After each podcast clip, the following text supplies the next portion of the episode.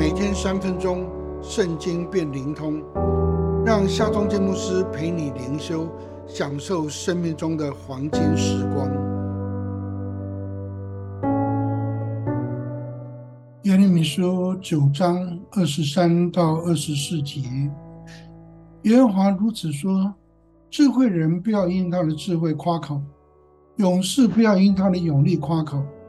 财主不要因他的财物夸口，夸口的却因他有聪明，认识我是耶和华，又知道我喜悦在世上施行慈爱、公平和公义，以此夸口。这是耶和华说的。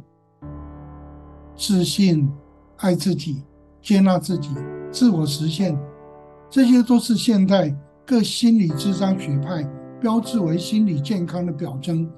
然而，上帝的话却说：“智慧人不要因他的智慧夸口，勇士不要因他的勇力夸口，财主不要因他的财物夸口。”说的也是啊，智商一八零，一夕之间得了失智症；金牌选手得了运动伤害，退出体坛；不可敌国的企业家一转眼间周转不灵，破产清算，这些早已不算是新闻了。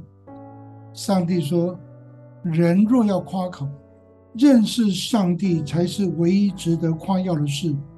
明白上帝喜悦在世上施行慈爱、公平和公义，这才是值得夸耀的事。”当大卫召集众首领，宣告要为所罗门建造圣殿时，他公开宣告说：“我和所罗门啊，你当认识耶和华你父的上帝。”诚心乐意的侍奉他，因为他鉴察众人的心，知道你一切心思意念。你若寻求他，他必使你寻见；你若离弃他，他必永远丢弃你。诚哉失言，说的真好，因为这才是真正值得夸口的真理。你经常为什么是夸口呢？你的家庭、你的事业、你的才能。